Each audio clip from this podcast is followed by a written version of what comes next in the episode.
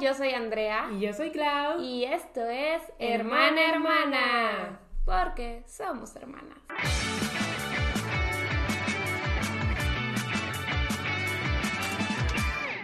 Eh, Y como pueden ver, aquí hay dos cosas diferentes si es que están viendo esto en YouTube. Primero tenemos una invitada especial. ¡Yay! ¡María! Ella es nuestra amiga Mariam.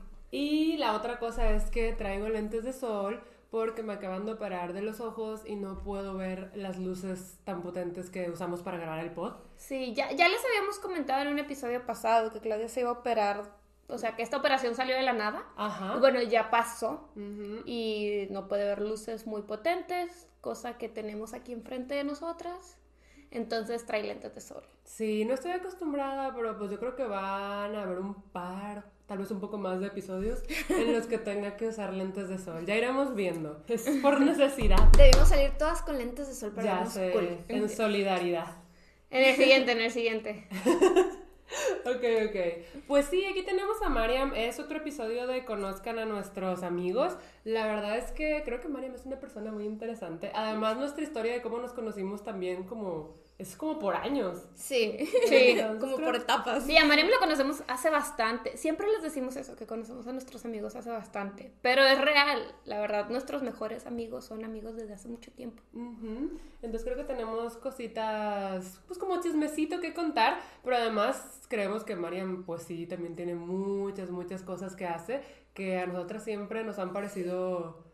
Muy mágicas. Ajá. Entonces... Pensé que iban a decir raras. No, no, no. O sea, yo, yo creo que tú fuiste como mi primera introducción como al mundo witchy, pero el, el witchy es súper bonito, no magia negra ni nada de eso. Qué bueno. ¿Quién ha sido tu introducción a la magia negra? Pues la, la, la señora que hizo brujería en nuestra casa, ¿Cuál señora que hizo brujería? La que antes. la que vivía antes. Ah, pero no la conocemos. Ah, pues no, pero Pues qué bueno. sé que existe la magia negra. O sea, sí, sí, sí, pero no hemos tenido introducción. Pues no, pero quise, quise aclararlo. Ya. Sí, yo también creo que fuiste mi primer acercamiento como una persona mágica. El primerito. Ujú.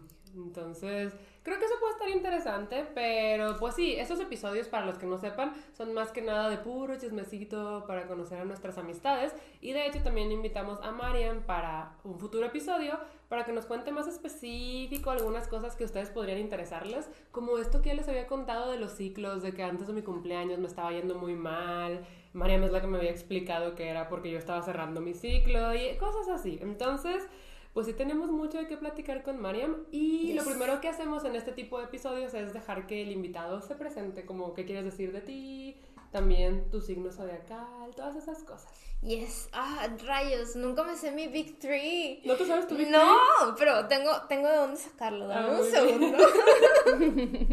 Perdón si las hago perder tiempo cortando esto, pero No. es importante el Big Three. La verdad es que sí es muy importante. Y no creo que lo vayamos a Mira, cortar. vamos, vamos a refrescarles la memoria. Yo soy Aries, mi luna está en Virgo y mi ascendente es Géminis. Yo soy Acuario, mi luna está en Géminis y mi ascendente es Cáncer. Ok, ya lo tengo. Yo soy, soy Mariam, para empezar.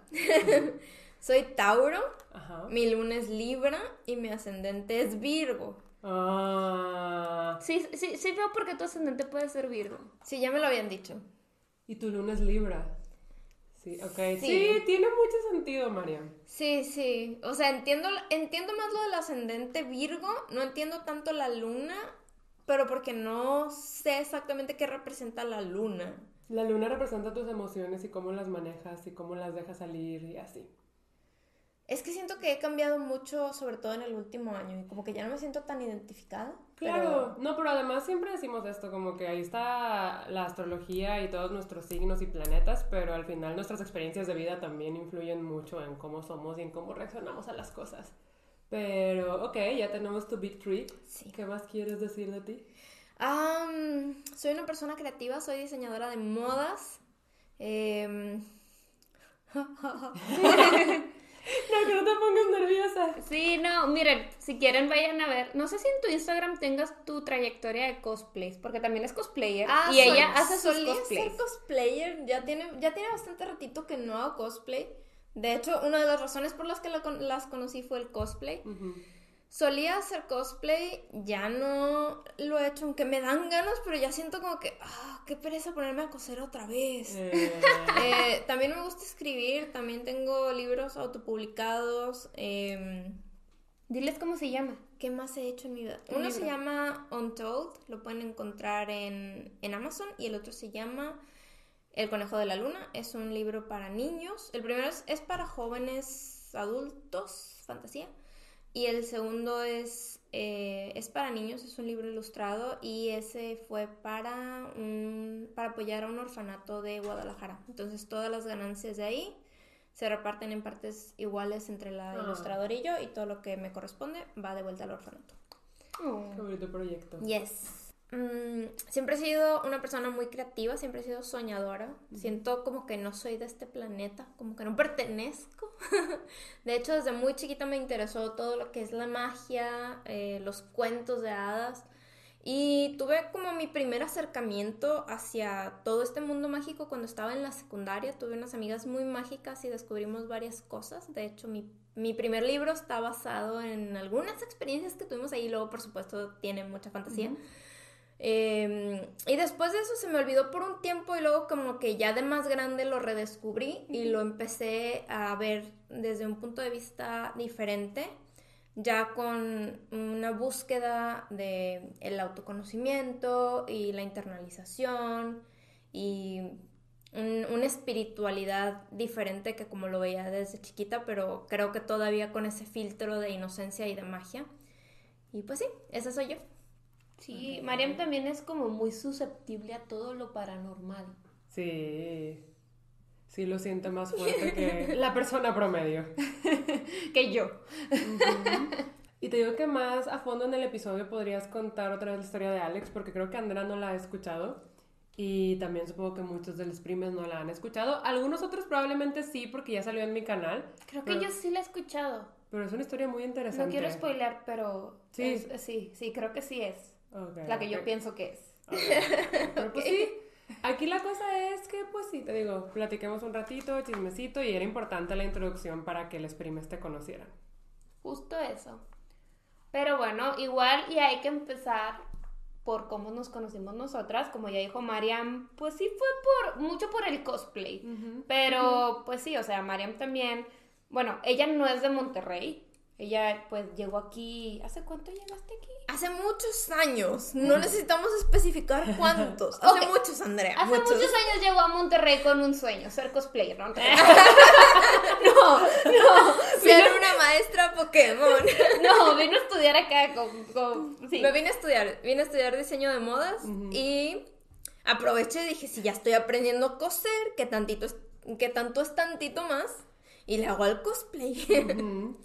Y descubrí que aquí en Monterrey se hacían estas convenciones de anime grandísimas que yo en mi microciudad de la que vengo no existían y fue de, "Ah, esto es otro mundo, Ajá. tengo que ser parte de esto y yo no conocía a nadie que fuera y luego empecé a conocer gente por medio de un foro que fue mm, Oshimai y empecé ¿Era un foro?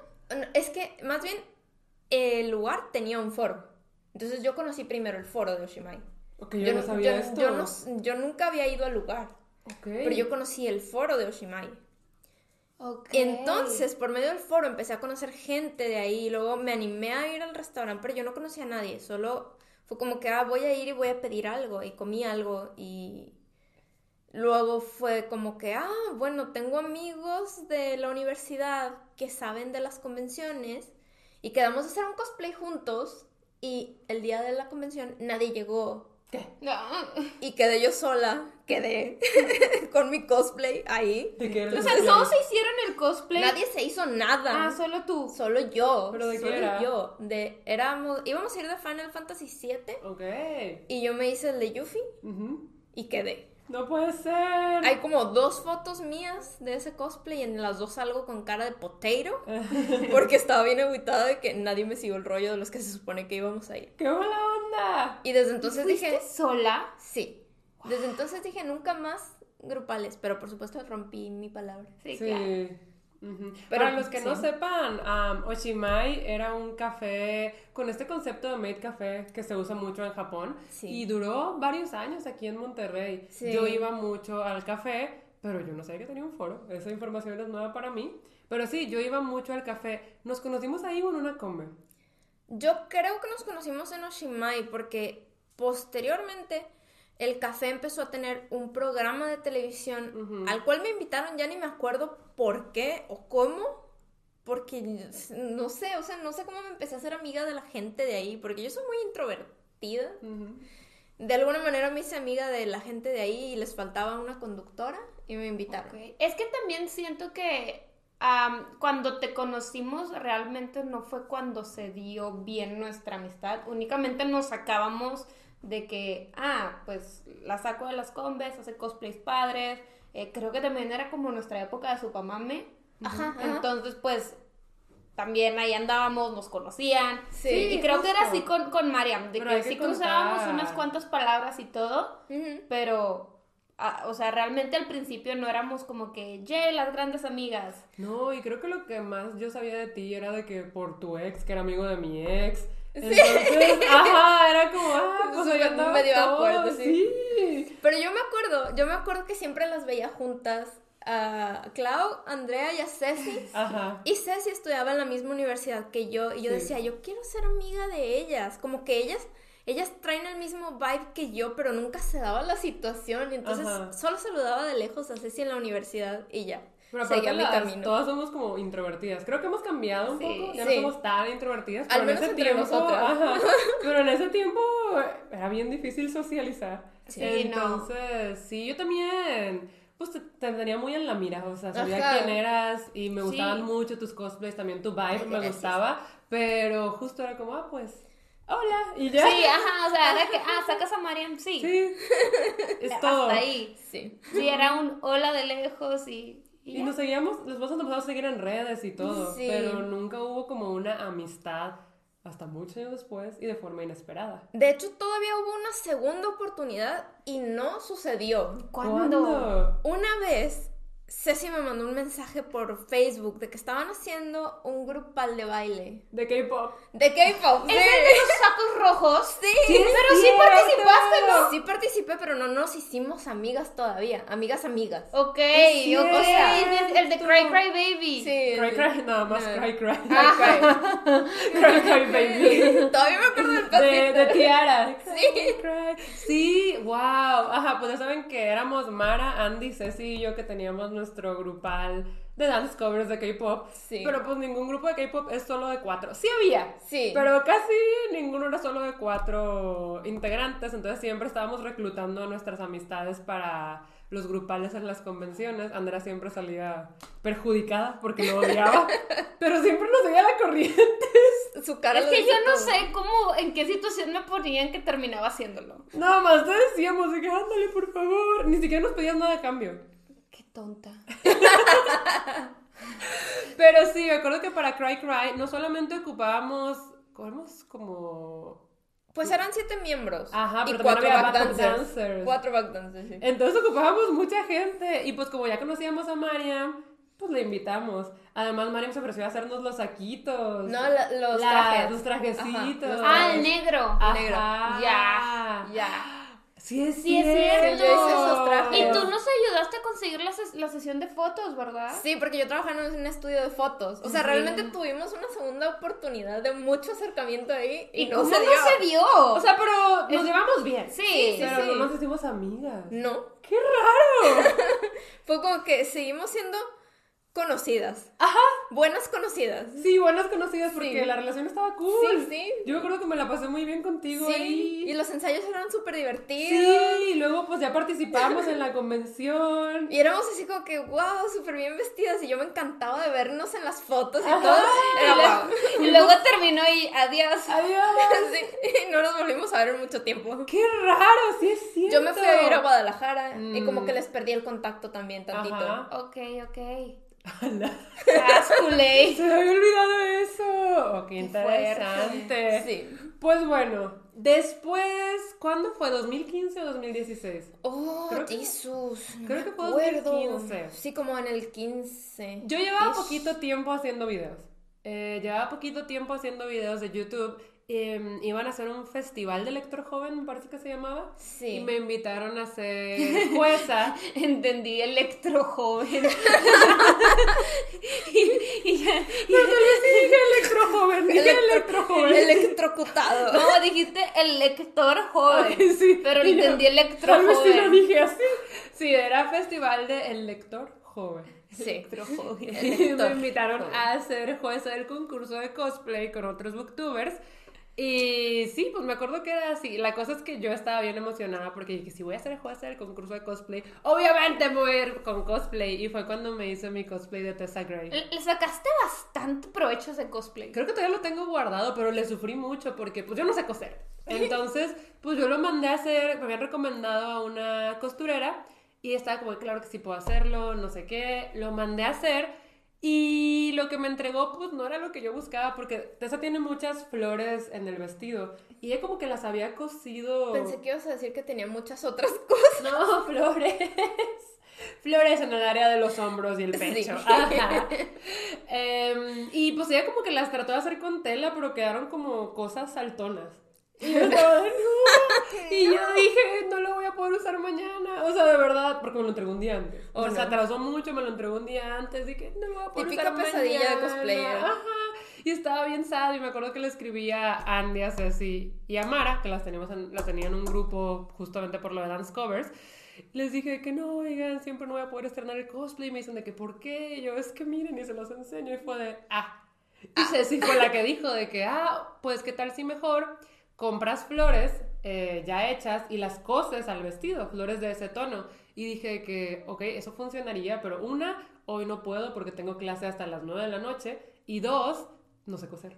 Y ellas dijeron de que nosotras las compramos y vamos a tu casa a las 9.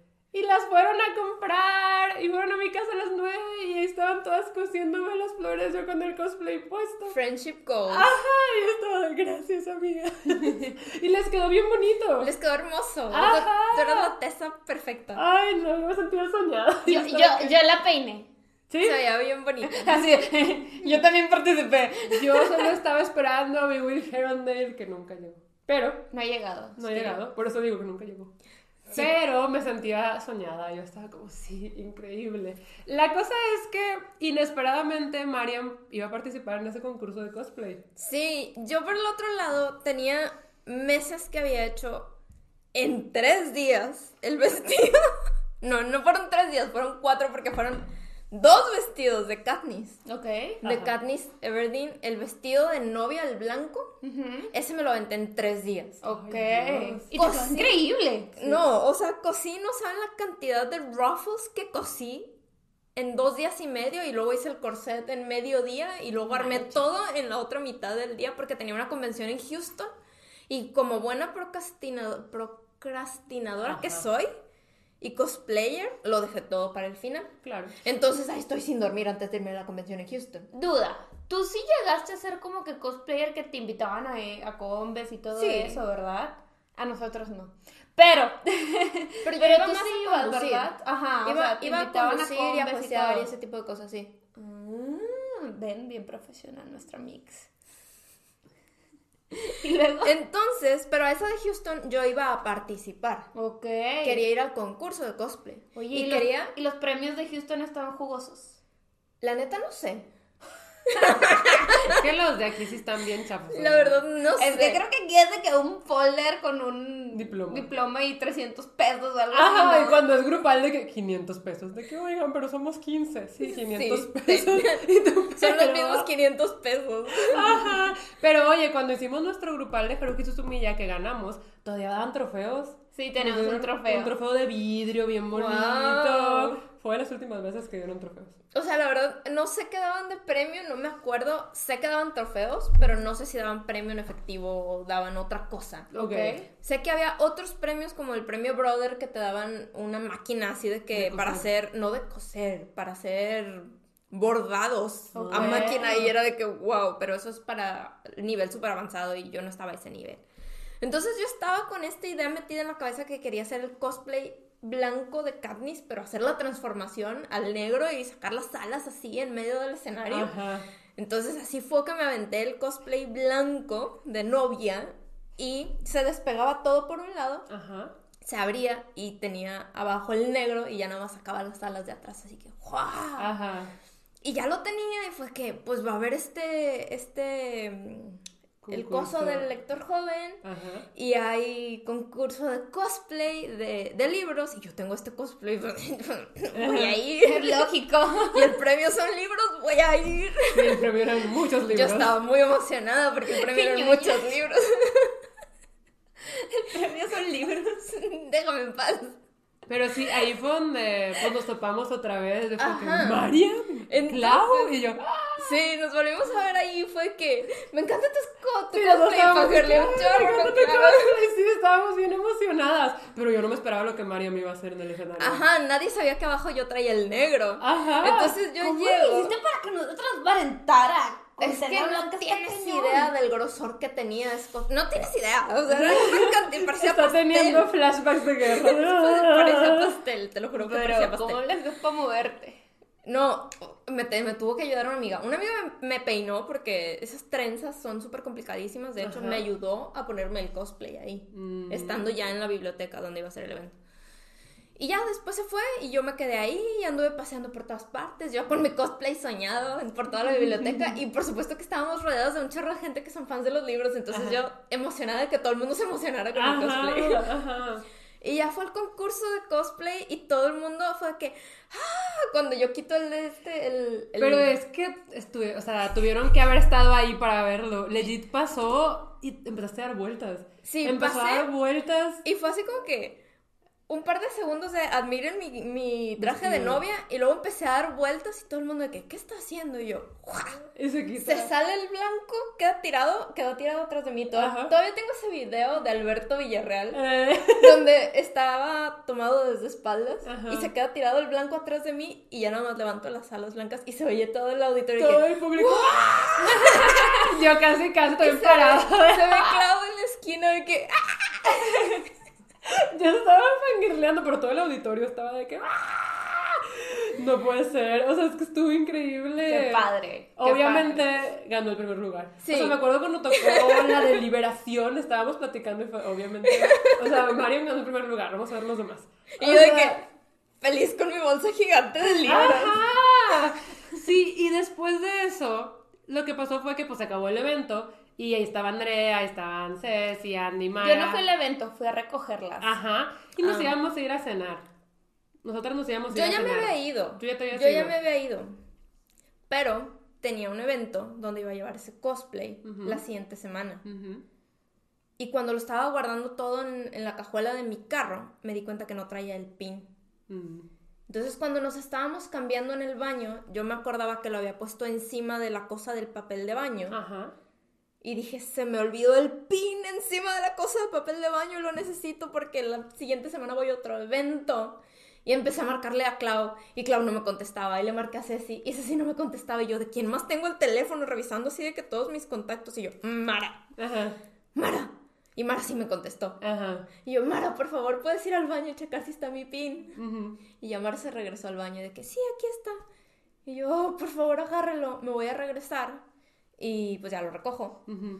Este, y sí, me regresé por él, me lo da y en eso estaban hablando de la cena. Ajá. Sí, estábamos hablando de no cenar, nada más como para celebrar que estuvo padre el evento y así. Y pues ahí estaba Mariam y dijimos, Mariam, ¿quieres venir a cenar con nosotros? Y Mariam dijo, sí. Y por alguna razón esa noche cambió todo. Sí, yo me acuerdo que también esa noche fue de que le dijimos, ah, oye, salimos todos los sábados cuando quieras venir. Y Mariam, sí. Y de ahí en adelante. Todos Sí. los sábados, todos los sábados estaba. ¡Ah! O sea, cambió algo y de repente pues también ya era parte del grupo. Sí. Pero sí, qué raro. Hubo varias oportunidades antes. ¿Ves? La tercera es la vencida. Todo por un pin, sí lo es. Todo por un pin. Todo por el cosplay de Katniss. Ah, qué los, recuerdos. libros, los libros unen amistades. Sí, sí, la verdad. Es que tengo muy buenas amistades gracias a los libros. Pero me hizo recordar como esa época. También cuando salíamos todos los sábados, que todo era más simple y ahora ya no Sí. podemos tampoco salir todos los sábados. que, ah, ¿que ¿cuándo tienes libre? Tres meses Nunca, how en, never. en octubre. Tengo 2028. libre- Tengo libre en octubre porque ya me voy. Mm. No, no, no, pero sí, la verdad es que a raíz de eso fue de que súper amistad y, y pues sí, se, ella se empezó a juntar con nosotros de que todos los sábados y nos hicimos inseparables y luego se tuvo que ir. Sí, otra vez te nos fuiste.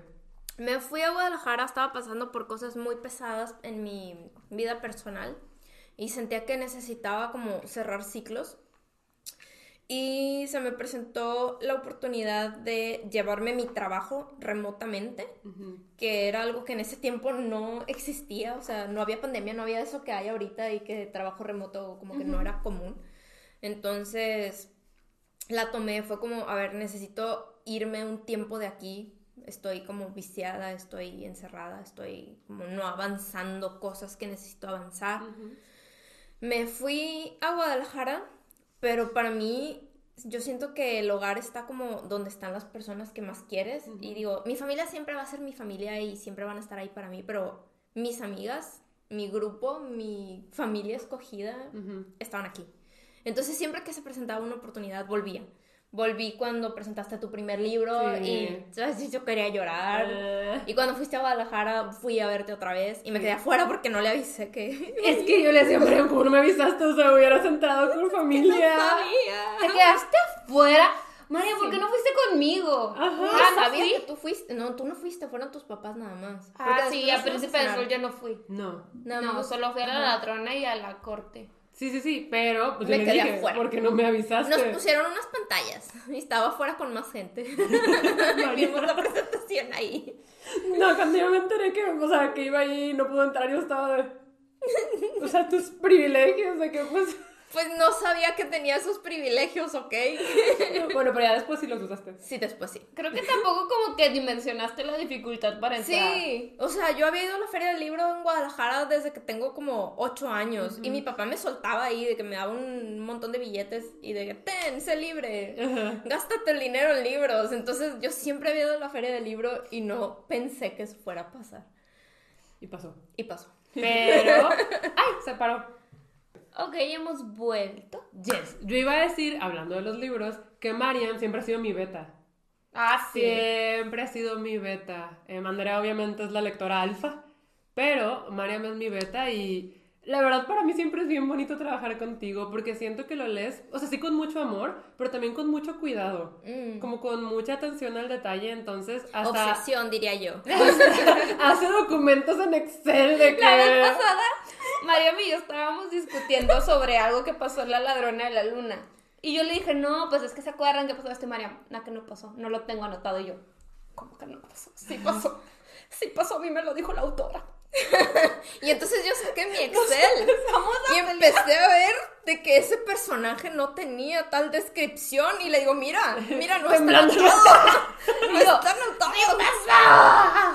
Y luego resulta que fue un cambio que se hizo después del beta. Entonces sí, yo ya no me que se hizo con la editora y así, pero es que... Yo ajá, tampoco estoy enterada porque yo también leo el libro antes de que Antes lo revisen. Pero ustedes nunca lo han leído ya publicado. Leen la versión de que Ajá, sucia. ella, ella me dio el fun fact. Me dijo, Sí, es sí. que pasó esto y luego en la vida real pasó esto. Y yo de, ¿De qué están hablando? de ¿Es un lo de? Vela. De lo Ah, de lo de Vela. Vela. Y luego en la vida real pasó algo. Ah. Entonces María y yo nos estábamos peleando y yo a mí me dijo, En tu primer manuscrito no pasa eso. no. ¿No? ¡Hala!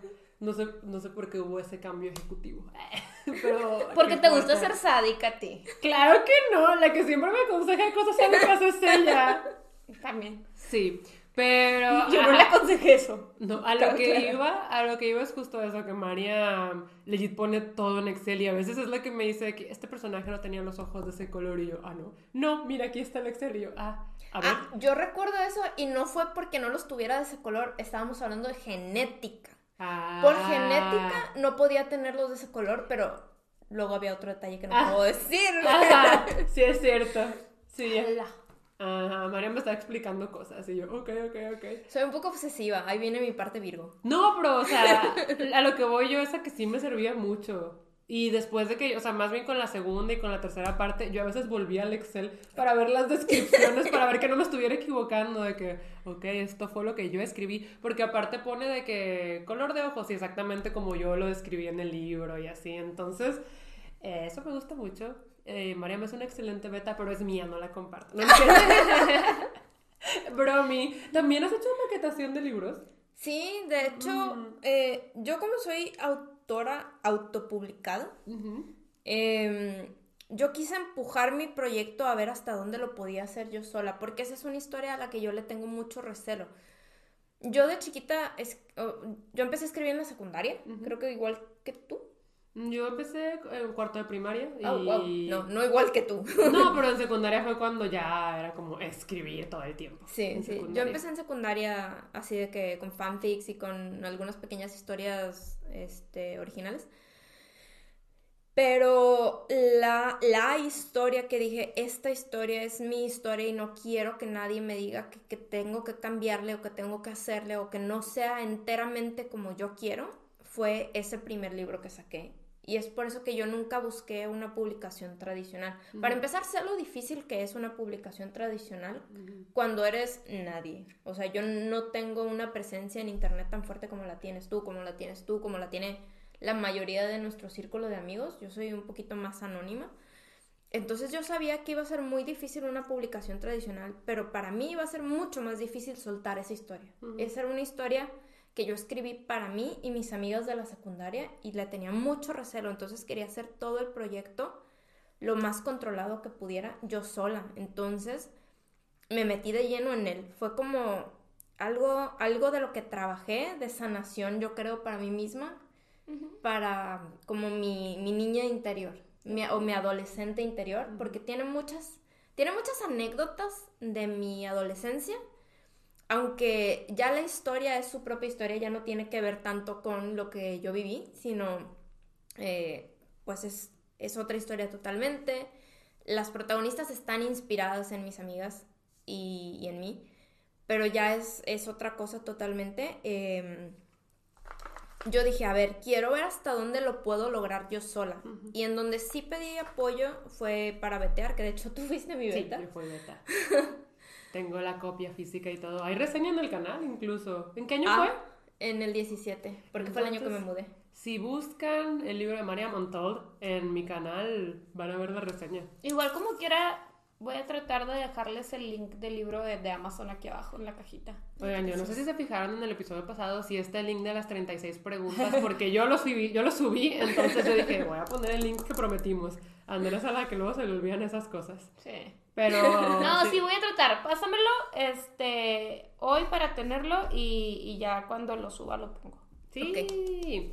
Entonces me metí de lleno y empecé a ver cómo se hacía una maquetación del libro, cómo se hacía el diseño, cómo se hacía, eh, qué, qué elementos tiene que llevar un libro, cuál es el formato para este género específico que es adultos jóvenes, fantasía, cuáles las tipografías recomendadas, cuál es... eh, eh, todo lo que tiene que llevar al principio del libro, todo lo que tiene que llevar al final del libro. Mm, O sea, todo, Los absolutamente espacios, todo los para márgenes, hacer un libro. para imprenta, todo, todo, todo, todo lo que es la maquetación y diseño de interiores de un libro. Todo eso me lo aventé en, no sé, menos de un mes yo creo, porque ese libro yo lo empecé a escribir en abril y se publicó el 28 de agosto. Ok. O Pues sea, es que sí es- todo fue como un fever dream, porque lo hiciste rápido. Sí, sí, sí, fue así de que.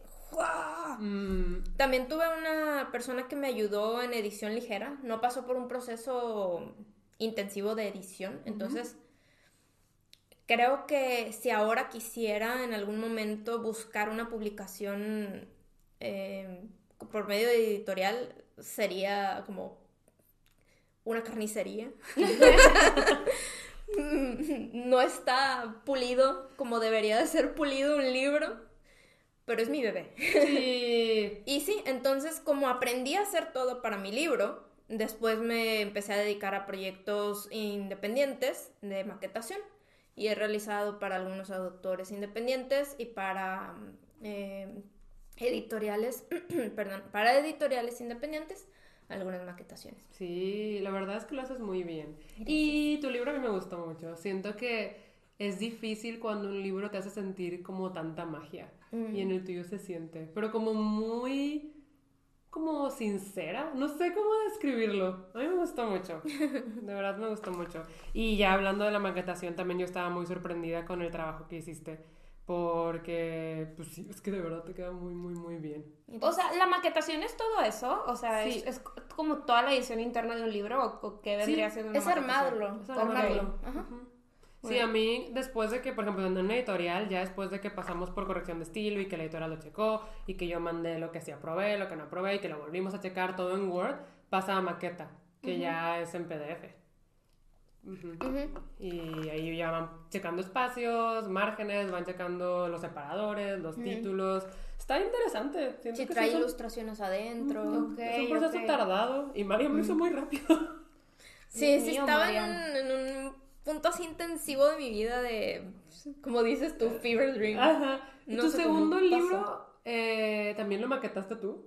Sí, ¿También se vende en Amazon? sí. Ok, también lo vamos a poner. Por si quieren apoyar al orfanato. Es un orfanato. Sí, la verdad es que en los últimos años ya casi no se ha movido, se movió mucho al principio, cuando sacamos el proyecto, porque eso fue algo que también, todo lo hago súper a la carrera. Em, yo estaba tomando unos cursos de liderazgo en, en Guadalajara, que fue parte de mi proceso de, de autodescubrimiento y de sanación. Y un proyecto final que, que te piden que hagas antes de graduarte de ese, de ese curso es como algún proyecto social. Entonces, nosotros elegimos un orfanato, pero en sí no fue para el orfanato como que para los niños chiquitos, sino que había niños que ya iban a cumplir la mayoría de edad y usualmente cuando llegan a los 18 los sacan del orfanato, porque ya no Mm. pueden estar junto con los demás niños. Claro. Pero aquí en este orfanato en particular, eh, si no eran adoptados, no querían nada más sacarlos en la calle porque Claro. dicen, pues en la calle pueden encontrarse con cualquier cosa mala, pueden agarrar un mal camino Sí, y nosotros queremos darle la oportunidad. Entonces, por un lado, les consiguieron becas para universidad y por otro, empezaron a construir un edificio aparte para poder tenerlos más tiempo, como una residencia para los niños o para los súper jóvenes bien. adultos que ya iban a cumplir los 18, poder moverlos al otro edificio y ya que, que la ley no les pudiera decir no los puedes tener aquí. Ok. Entonces se les acabó el dinero, tenían la obra gris y nosotros fue de que, ok, vamos a ayudarles a terminar este proyecto y empezamos a recaudar un chorro de dinero, de materiales, de todo Ujú. y les ayudamos a terminar ese, esa residencia para los, los que ya iban a estar en los 18. Entonces, este libro ilustrado mm, se hizo como en dos semanas. Es, es un libro muy cortito. Y las ilustraciones están bien bonitas. Y las ilustraciones las hizo Ingrid Segura, es una chava de aquí de Monterrey. Es ilustradora. Ilustra súper lindo. Están bien bonitas las Y sí le ilustraciones. dije que, oye, quiero que sepas que este es un proyecto express y del cual no se esperan muchas ganancias, pero yo te ofrezco el 50% de todas las ganancias que entren para siempre en este libro. Todo el, el 50% va a ser para ti y el otro 50% que son lo que me correspondería a mí se va a ir directo para acá. Entonces todo lo que entró de todas las primeras ventas, bueno, de todas, sigue siendo así. O sea, cada vez que se compra algún libro, por, por más mínimo que sea, que si es una compra, y son, no sé, 20 pesos de ganancia, le digo que, ay, te va, pues 20 pesos. Y a la persona que todavía está encargada de hacer el enlace con el orfanato, pues le digo, "Oye, de que, oye, cayó esto. Ok. por mínimo que sea, pero ahí va. Ah. Y también se hizo en un periodo de tiempo muy cortito y de hecho En ese libro yo me había adelantado a la maquetación porque sabía que era muy poquito el tiempo que teníamos y yo le había dado a ella ciertas medidas porque lo queríamos en, en formato como white. No, no sé cómo se llama ese formato. Ujú.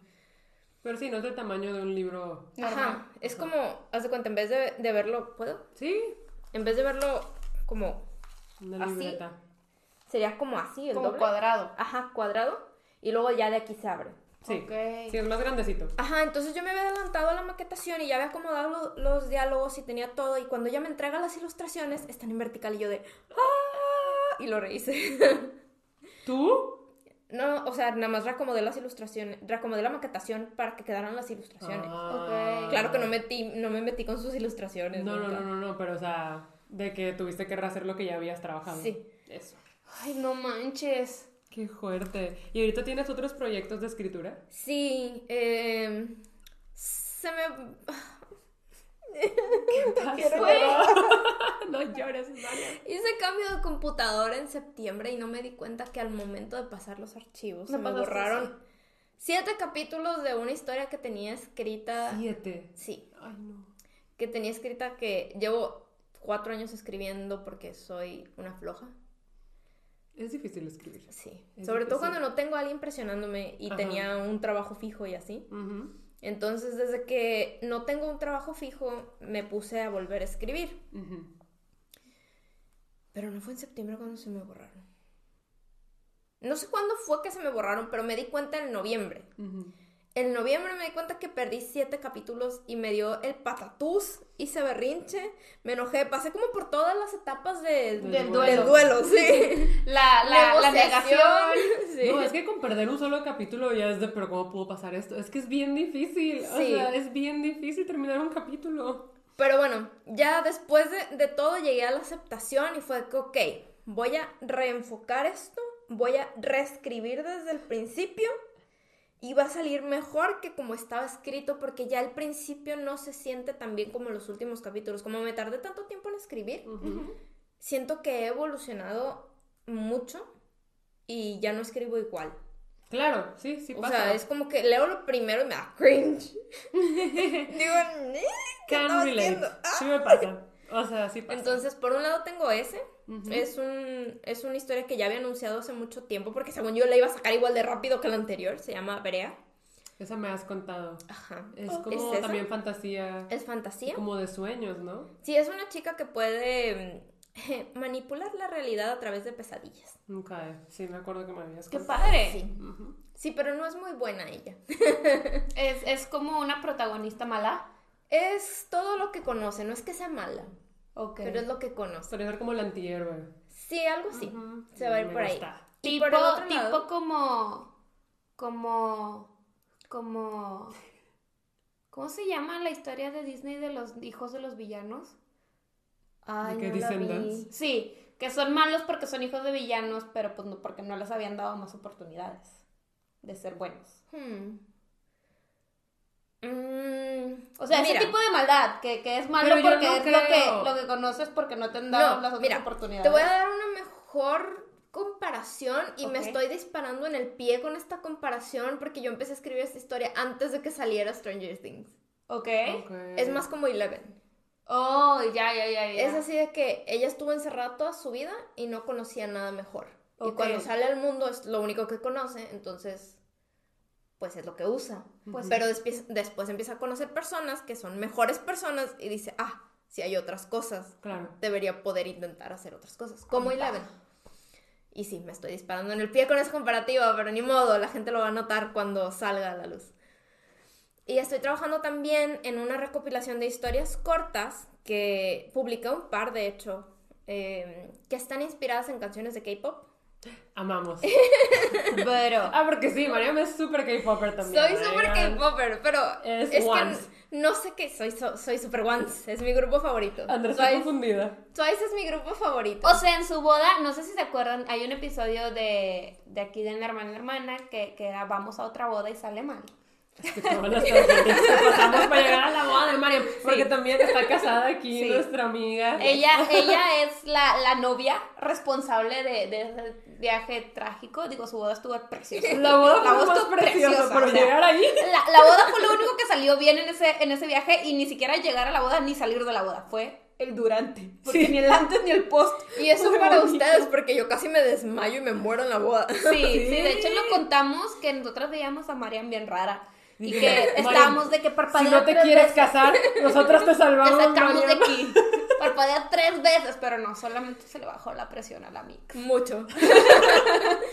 No, bueno, ahorita vamos a eso. Pero si Pero- estabas diciendo inspirada en canciones de K-pop. Inspiran canciones de K-pop, pero es que quiero hacerlo como una especie de serie. La serie se va a llamar Heart Waves, es un, es un juego de palabras con el Hallyu Wave. Mm, Y me voy a ir por temas. Y el primer tema que se me ocurrió agarrar, solo porque en ese momento estaba muy deprimida, son canciones muy deprimentes y cada vez que escribo una historia lloro.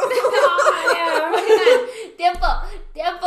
Es que mencioné la boda, pero no, no porque la mencioné. Iba a decir, en su boda nos puso mucho K-pop. Sí, fue la Ah, parte sí, más sí, feliz sí. de la boda. Daniel estábamos de bailando todo el rato. Sí, Daniel estaba confundido, pero Pero yo- bailó, sí bailó, bien cuero. Yo... es que Barbie está bien cuero. Cuero que sí bailó. No, es que hay gente que le hace el fuchi. Sí, no, Mi sí. hermano bailó Toda la gente se sentó, o sea, la mayoría se fue a sentar, pero nosotros fuimos felices bailando Sí, K-pop. mi hermano bailó Fantastic Baby. Es que Fantastic Baby, claro. Creo que Sí. yo la propuse esa canción. Mm. Sí. Sí, yo, Sí, yo dije, tú. sí, si pusieran. Yo sabía que Mario lo preguntó para ponerlo en su boda. Claro dije, sí. claro, claro. O sea, Fantastic Baby no puede faltar, ¿verdad? Si yo un día me llego a casar, también va a haber K-pop. Y Fantastic Baby. Y Fantastic Baby. Es que es, es, es muy buena canción para saltar Sí. y bailar. Ah, Sí, sí, o sea. increíble. Pero, bueno, ya podemos volver. Solamente quería mencionar ese punto al que no había llegado en, en mi interrupción anterior. Ok. Ah, pues era todo. Son los dos proyectos de escritura en los que estoy trabajando ahorita. Oye, suenan muy interesantes. Ya quiero leerlos. Estoy si necesitas beta, pues ya sabes. Sí, Aquí necesitaré. estoy. Aquí estoy ofreciendo mis Gracias. servicios. La verdad es que no los ofrezco mucho porque pues nunca tengo tiempo, pero obviamente aquí estoy. Sí. Ay, solo con que no se interponga con su deadline. Porque cuando se interpone algo con su deadline, ella no, ni siquiera es Claudia. No, solo escribo. Sí, solamente es de que no puedo voy a escribir y todo de que. ok. La diferencia es que yo no tengo deadline, entonces Pero qué está bueno. más relajado. Porque te come la vida. O sea, me acuerdo que en Deadline yo me despertaba ya con una sensación en el estómago de que. "Ugh, ugh", y todo el tiempo era de que no puedo hacer otra cosa que no sea escribir. Oh, Y Jesus. y yo, ay, no. Entonces, creo que lo- la única ventaja es que, pues, sí, entregas. Sí. O sea, entregas, lo terminas. Porque sin Deadline yo también es de. "Hmm, algún día. algún día pasará. Es que. O sea, tú lo debes entender, escribir es muy terapéutico y muy bonito y, y Sí. nos apasiona, pero es muy difícil. Sí. Y drena mucho Y emocionalmente. tienes que ser muy disciplinado. Ujú. Y, y luego hay muchas distracciones, hay juegos y cosas y familia y De amigos. hecho, y- yo en los dos, un poquito más de años en los que me tardé en escribir La Corte del Eclipse, yo me negué a jugar videojuegos, ¿te acuerdas? Sí. Andrea compraba de que compré el nuevo Pokémon y yo, no. Y compré esto y yo, no. Me acuerdo que solamente me di chancita con el Fire Emblem y para mí fue de que me sentía súper mal. Eh, no, es que yo no Culpable. Fire Emblem, tengo que escribir. Yo ahorita estoy así, o sea, yo no puedo jugar ahorita nada porque pues tengo la escuela, tengo mi otro proyecto, tengo el trabajo, tengo el podcast y realmente me siento mal si me pongo a hacer otra cosa que no sea sí. o trabajar, editar el podcast o si estoy en la casa, si no, no puedo tener tiempo de ocio porque tengo tarea, entonces solo estoy pensando en que tengo tarea que hacer y estoy de que, "Ay, Diosito, ya suéltame. Pero, ¿cuánto te falta para acabar la carrera? Pues ya llevo un año, ¡Hala! Qué rápido se pasa el entonces tiempo. yo creo que el año que entra a mediados estoy terminando. Es de tres años. Dos años y medio. No, dos años y medio. Pues Porque me poco. revalidaron un cuatrimestre. Porque Nice. yo ya le cursé esas materias en mi carrera pasada. Qué bueno. Sí, pero qué rápido pasa el tiempo porque me acuerdo que justo también en el podcast andábamos de que, ¿qué creen, Andrea? Tal vez va a estudiar otra carrera, no sé qué, y ya pasó un año. Ya pasó un año. Oigan, sí, ya va a ser el episodio 80 del podcast. Creo que es este. El 80. Ah, eres el wow. episodio 80, hermano, hermana. Y, y ya solo faltan días para terminar la temporada. Sí. Sas culé. Se ha pasado rápido, se ha pasado Se rápido. ha pasado rápido esta temporada, pero muy padre, la verdad. Pero bueno, Mariam, síguenos contando de ti, cuéntanos un poquito sobre tu camino mágico, cómo empezaste, todo esto. La verdad, creo que a mí es algo que, que me gusta mucho. Eh, yo cuando conocí a Mariam, yo no sabía que ella estaba como que tan metida en esto. Y también creo que te has estado metiendo, eh, pues, con el tiempo, ¿verdad? Pero yo solamente pensaba que Mariam era una persona susceptible y que medio se interesaba por el tema. Pero ya que la conocí más, dije, oh, ok, o sea, sí está full metida. Sí, está loca. Dije, Me acuerdo full que- metida. A mí la primera vez que me dijiste como cositas de tu camino mágico fue justo con tu libro. Mm. Y me lo decías como... como Por muy- encimita. Ajá, como con mucho cuidado y que no Sí. voy a pensar cosas raras de mí. Pero no, la verdad es que nos parece muy interesante. No sé si nos quieras contar un poquito de eso y como de en qué te especializas o... Porque también siento que ha cambiado un poco con los años, ¿no? Sí, sí, sí, definitivamente ha sido un camino. Ujú. Eh, yo empecé en esto del camino mágico jugando. Ok. Estaba en la secundaria y tenía dos amigas y éramos muy fans de Sakura Card Captors. Sí, Entonces- entonces me acuerdo época de Sakura. Entonces empezamos jugando. Éramos de que cada quien hacía su personaje, hicimos así como que roleplay, cada quien tenía como su elemento y sus poderes mágicos y teníamos un código secreto con el que nos escribíamos notitas. También hacíamos trampa en los exámenes, poníamos una cartulina al frente con las respuestas y los maestros nunca se dieron cuenta. Qué raro. Por su, por su lenguaje secreto. Porque teníamos un código secreto, sí. Ah. Ah, es que había, un- eh, había como un corcho enfrente de, de- del salón, al lado del pizarrón, donde los estudiantes podían poner ahí de que sus, Sus notitas y sus fotos y lo que quisieran, y nosotros de que las Las respuestas en código. Oye, eso es muy ingenioso. Oh, wow. Y nosotros así casual. Qué fuerte. Increíble, amamos. Primera vez que lo, que lo confieso en cámara. Oh, wow. ¿Qué Una pensará mi delincuente madre? como amiga. Delincuente. es lo peor que he hecho en mi vida, yo creo. Sí, Es- yo nunca es he la copiado, trampa más nunca. grande que he hecho en mi vida. Nunca. Yo nunca copiaría. Y yo pensando. No, yo Lo sí haría, copiado, no lo la haría. Sí, no, no, yo- Todo el mundo copia, Mariam. Yo, yo me acuerdo Mira, mucho. en Harry Potter dijeron, la regla es si te cachan copiando. Ajá. Sí. No dice no copies, dice si te cachan copiando. Yo me acuerdo cuando estaba chiquitita en primaria que como que sí me daba miedo copiar. Pero me daba más miedo mi papá si no sacaba 100. Eh, una vez yo estaba en un examen de geografía. Yo no soy buena en geografía. O sea, ni en matemáticas, pero tampoco en geografía. Y me acuerdo que había una cosa de que pinta de color rojo esta ciudad. Y de color azul esta otra ciudad. Y de color verde. Y yo estaba de, yo no sé. Bueno, la, la otra chava que siempre sacaba las mejores calificaciones, como que levantó su examen para checar. Y yo apunté rápido los colores en cada ciudad. Fue de verde, azul, rojo, amarillo. Y me la saqué bien. Sea, yo estaba bien chiquita, todavía me daba mucho miedo copiar. Era de, "Ah". Ah, Pero pues luego saqué 100 y dije, increíble sensación. yo desde chiquilla, La adrenalina. loca peligrosa. No, yo de chiquita sí me daba mucho O sea, miedo. yo ni veo al que también llegaba a la escuela y le decía a una amiga de que Katy y Katy ten y ya me daba su tarea yo para copiarla. Ah, sí, o sea, el descaro. Yo llegué a empezar a hacer eso hasta secundaria. O sea, pero sí, de chiquita me daba miedo. Era de, "Esto No, yo, yo sí era una puede ser. estudiante yo también era así. Ah. de- cuestionable. O sea, No, eso, pero- eso de la secundaria fue como que estábamos doblando las reglas a ver hasta dónde podíamos. Ajá, ajá. Y bueno, siguiendo con lo de las cosas mágicas, pues pasó esto de que teníamos nuestros personajes y todo. Y teníamos un campamento que iba a suceder como a finales de octubre, principios de noviembre. Y estábamos de que sí, nos va a pasar algo mágico en el campamento. Y vamos a descubrir que sí somos brujas de verdad, como en las series y así. De que todos los niños normales en realidad no son normales. Y sabes que llega el campamento y sí nos pasan cosas mágicas. Y fue de que, Jesus, no estaba en nuestra mente si había algo ahí. Nosotros solo queríamos jugar. Sí, entonces ya llegamos y fue que, ok, si existen estas cosas, no estaba tan en nuestra mente. Y yo creo que de las cosas más mágicas y locas que recuerdo es que a mis otros dos amigos no les gustaba deportes. A mí sí, yo siempre fui muy activa, estaba en, en mil deportes todo el tiempo, estaba en gimnasia olímpica, estaba en fútbol, estaba en básquetbol, era porrista. Y a los otros dos les chocaba levantarse de la banca. No podían tocar así de que sus pies No cuando, tocar cuando nos, pies. podía, nos ponían a estirarse, no podían tocar sus pies. Entonces, hacían llover.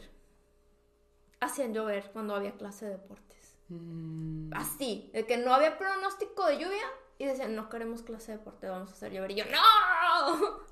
Hacen llover. Y algo que yo hago hasta la fecha y sin querer es de que el humo me sigue. No importa Sí. dónde estoy. ¿Tú lo has visto?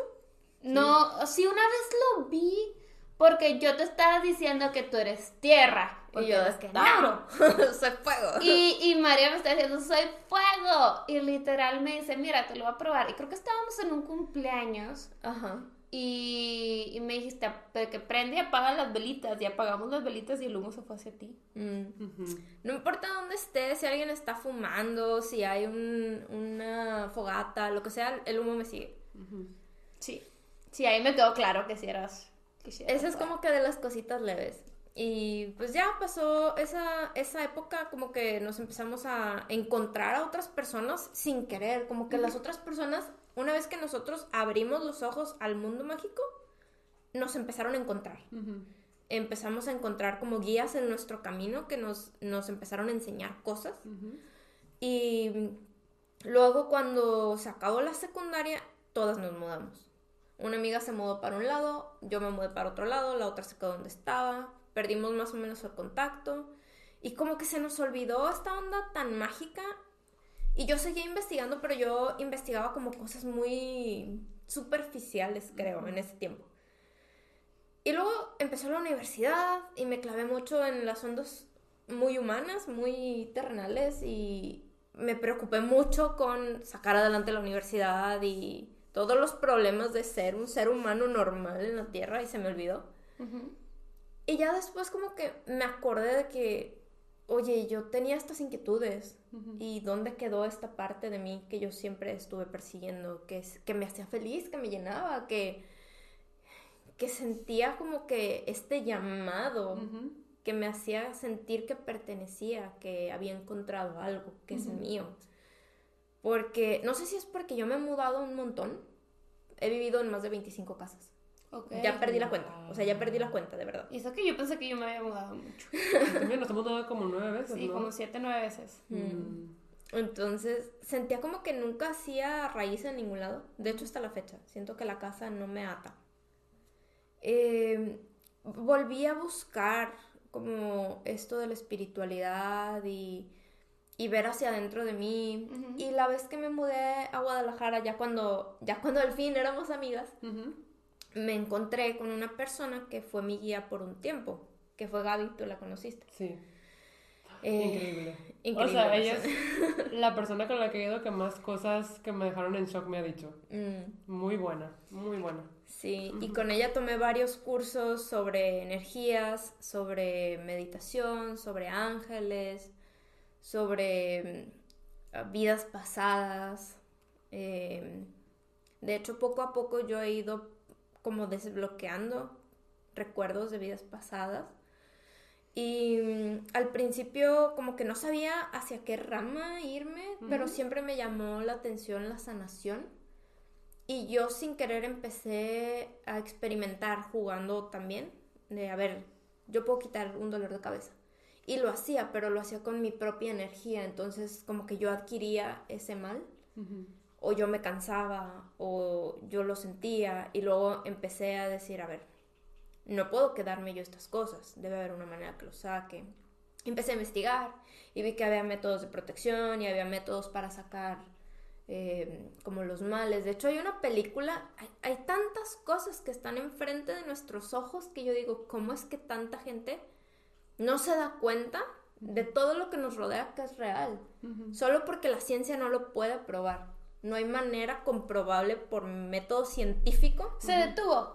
Hemos vuelto. Te quedaste en método científico. No hay manera comprobable por método científico, pero hay tantas cosas que nos ponen enfrente en las películas que yo digo, ¿cómo no nos damos cuenta? ¿Como cuál? ¿Como cuál? ¿Como cuál? La de The Green Mile, o no sé cómo se llama en español, Milagros Inesperados. Ok. Ok. Que es de un señor que lo acusan de un crimen que no cometió, creo que de matar a unas niñas o algo así, y lo meten a la cárcel. Y él tiene el don de la sanación. Ok. Entonces, él como que por medio del tacto puede sanar a la gente Ok. y luego lo escupe como en forma de abejas o de humo, no me acuerdo bien de qué va la película. Ok. Pero sí, o sea, yo empecé con lo de la sanación por mi parte y luego me di cuenta que había mejores maneras de hacerlo para yo no quedarme males, para que mi cuerpo no se enfermara, para no sentirme mal. Eh, también buscaba mucho la autosanación porque yo sufría mucho de migrañas y era, era terrible, terrible. Y pues me empecé a meter a lo de protección, descubrí lo de protección física, áurica y de otros tipos. Y ya más recientemente, el año pasado, empecé a estudiar Reiki, que es eh, sanación con energía del universo. Entonces yo ya no me veo afectada, ya no uso mi energía para sanar. Ya es energía del universo, es una energía muy linda, se siente muy cálida, es muy... Es, es como lo que nos hizo nuestro amigo Alex de, de alinearnos los chakras. ¿o No estoy segura porque creo que Alex trabaja con imanes. Y eso es más como electromagnetismo. Ok. Pero no sé si él sabe Reiki también, porque creo que algunos fundamentos de, los, de las cosas que él hacía se parecen. Ok. Ok. Pero cuando él me hizo, porque yo también tuve una cita Sí. con él, de... de Es de alineación de chakras. Ajá. Eh, sí, porque me acuerdo que lo vi en el podcast y luego lo te hablé de que hazme una cita con él. Ya, ya, quiero una cita con él, ya. Sí, aquí tenía a Mariam y a Alex en la casa y yo que bueno, voy a hacer mi tarea. Y me dijiste que en, o sea, en lo que hiciste con Alex, viste a tu hermano, ¿verdad? La verdad, ahorita ya no me acuerdo. Es que ahí me contaste y me pareció muy interesante. Yo ya no me acordaría de no ser porque pues, lo tengo en el podcast y puedo ir a revisar de que, qué fue lo que vi. Ah. Pero creo que me contaste eso. La verdad, ahorita ya no me acuerdo. Es que a partir de que empecé a estudiar Reiki para acá, ha habido una serie de cambios en mi vida, pero así. bola de nieve. O sea, exponenciales. No, no, puedo, no puedo recordar todas las cosas que han sucedido. Yo antes llevaba un diario de cositas mágicas que me pasaban y de que viajes astrales y recuerdos de vidas pasadas. Ahorita no puedo. O sea, todos los días me pasa algo contacto con, no sé, seres que ya fallecieron, eh, personas que me dejan mensajes, seres de luz. No puedo, no puedo llevar un diario ya. Es Sí, mucho. está, está algo difícil, pero sí, la verdad es que a mí todo eso me parece muy interesante y claro, en el episodio en el que hables más a profundidad, pues vamos a entender un poquito más de todo lo que haces.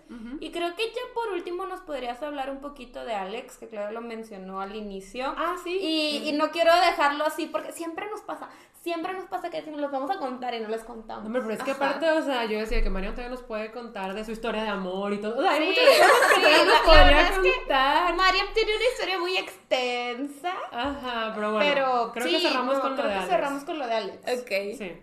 Bueno, lo voy a contar como yo lo recuerdo, no como sucedió cronológicamente. Ajá. Va. Cuando yo estaba en la prepa, empecé a escribir una historia a partir de un sueño que yo tuve en el que el sueño, eh, yo era una chava así como en una época medievalosa, estábamos en un castillo defendiendo con- contra unos vampiros y yo tenía un hermano que se llamaba Alex y él me decía, no te metas aquí, quédate allá, no, no defiendas, no te pongas en peligro.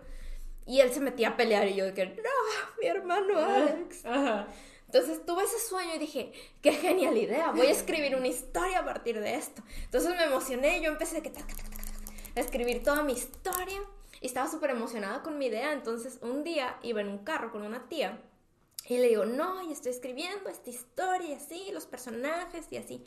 Y el, y el protagonista, y la mona y así, y uno se llama Alex, el hermano. Me dice, Alex, cuando tú estabas chiquita, tenías un amigo imaginario que se llamaba Alex. Mm. Y fíjate, a mí me daba un chorro de miedo porque te sentabas a comer y decías, no, no voy a comer si no le sirves a Alex también. Y también agarrabas el teléfono y te ponías a hablar y me decías, ten, te habla Alex. Pero eras la niña rarita. La de, las, la de las películas de terror, güey. Por eso. La de las películas de terror, de que sí, mamá. Sí, por eso. Te habla. Yo, Y ella de que... ah. Alex. Agarraba el teléfono como que queriendo seguirme el juego, pero teniendo miedo de que alguien le contestara del otro lado.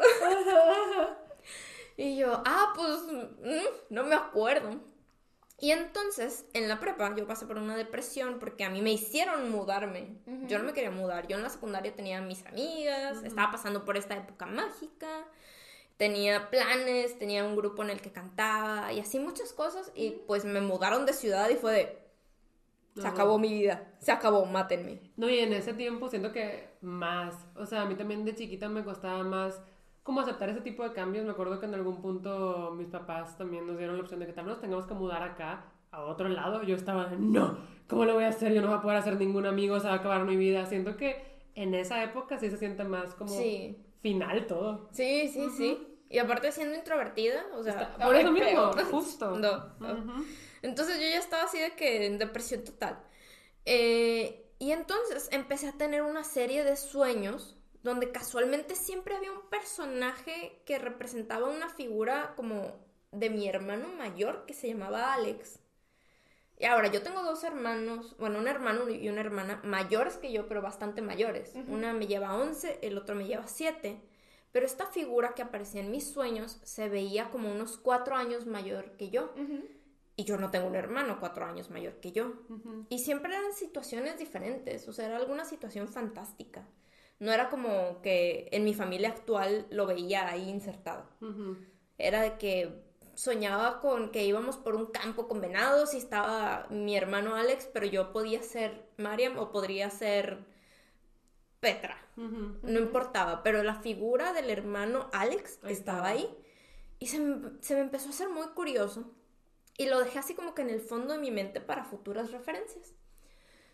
Y un día, cuando ya estaba en la universidad y empecé a retomar lo de la espiritualidad, me empezó a pasar algo muy extraño que en esa época no sabía explicar, que era como tener vivencias de otras personas, pero en primera persona. O sea, era como, como soñar ser alguien más. Entonces yo soñé que yo era mi mamá y que había perdido un bebé. Y fue muy raro, o sea, no, no fue como un embarazo muy avanzado ni nada, pero estaba ahí esa pérdida. Y se me hacía una pregunta muy delicada, pero dije, necesito saber qué onda. Y le pregunté a mi mamá y me dijo que en alguna ocasión sí tuvo como una descarga medio rara, que ella no estaba segura si era un embarazo o no, pero que por cómo había sido y lo que le había dicho el doctor, parecía que sí había perdido un bebé. Y yo, pues, ¿cuándo fue? Y me dice, no, pues como unos cuatro años antes que tú. Y yo, Mm. las cosas empiezan a cuadrar esto no es todo. Total. Me mudó a Guadalajara y mi hermano acaba de conocer a esta señora Gaby que era, era porque ya falleció. Era tarotista, medium, psíquica y un sinfín de otras habilidades. Y él fue el primero de mi familia que fue con ella. Y cuando lo estaba leyendo, no, no me acuerdo si lo estaba leyendo Laura o las cartas o qué le leyó la primera vez, pero le dijo, oye, en tu familia son seis, ¿verdad? Y les acabo de decir que tengo un hermano y una hermana. Entonces, mamá, papá, hermano, hermana y yo. Ujú. Y mi hermano siempre ha dicho, mi papá por ahí ha de tener un hijo desbalagado, pero lo Mm. dice por molestar, ¿no? Porque realmente piensa que tiene un hijo desbalagado. Entonces le dice mi hermano, no, somos cinco, Ajá. cinco. Y le dice ella, "Hmm", como que lo volvió a analizar. Y le dice, no, yo sigo viendo seis. Y le dice él, pues apenas que mi papá tenga un hijo desbalagado que no nos haya contado. Y le dice, no, es de tu papá y de tu mamá. Entonces mi hermano se quedó así como que con esa información medio rara. Dijo, Ajá. esto no me cuadra. She's a fake. Sí, así como que no me cuadra, pero todo lo demás que le dijo, súper atinado. Ujú. Súper, súper atinado. Solo dijo, este detalle no me cuadra. Entonces cuando él llegó a la casa, llegó con la intención de preguntarle a mi mamá, pero mi mamá no estaba, nada más estábamos mi prima y yo. Y nos empezó a platicar y yo así no, no es posible. Y me dice, ¿por qué? Y le dije, es que yo sé, yo sé la respuesta. Yo sé la respuesta. Yo te puedo decir, no tenemos que esperar a que llegue mi mamá. Y me dice, ¿qué? Y le digo, es que mi mamá perdió a un niño entre medio de tú y yo. Sí, íbamos a ser seis. Y no solo eso, le dije, yo he sentido toda mi vida que él me ha estado acompañando. Y le empecé a contar todo lo demás. Mm. De que en la prepa yo soñaba con él y cuando estaba chiquita yo tenía un amigo imaginario que se llamaba Alex y así.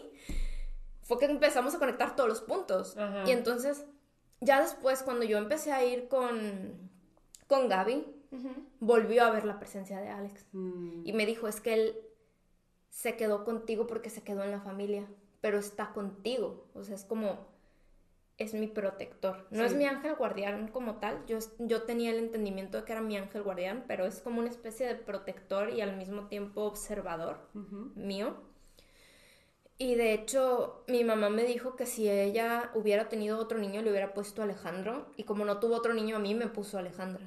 Yo soy Mariam, Alejandra. Ok.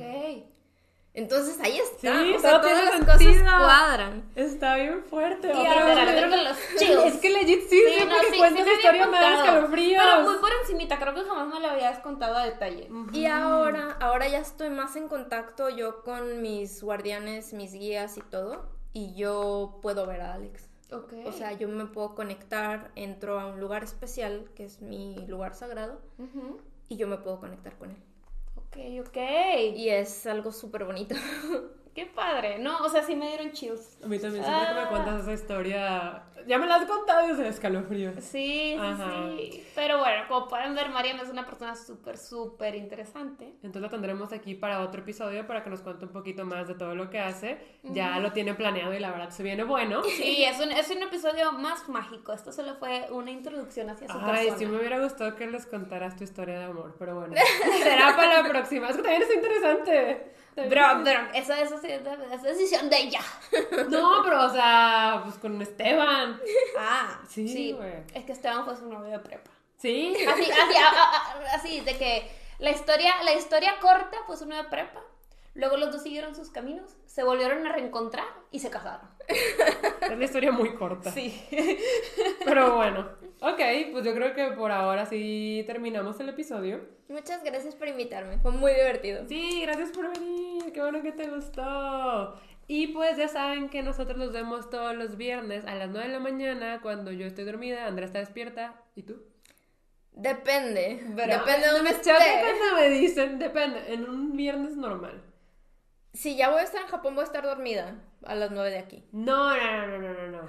En un Aquí, viernes normal. Viernes normal estoy despierta como desde las 8. Ya, eso. Va. Entonces está despierta. Porque sí, ahora los invitados es pues es que depende del viernes. Y yo, no. Dímelo, No, no, dime, dime, saberlo. Pero bueno, eso es todo. Tiempo. ¿Qué? No era su novio de prepa, era de secundaria. Ahora sí. No es cierto, Era era, de de universidad. ¿No, ¿no lo conociste, Esteban, desde antes? Yo estaba en primero de prepa, él estaba en tercero de secundaria cuando nos conocimos, Ah. pero fuimos novios hasta la universidad. Ya. Ah. Por eso lo teníamos todo Bien mezclado. trapeado. Pero bueno, ya entendieron. Ahora sí. Bye. Bye.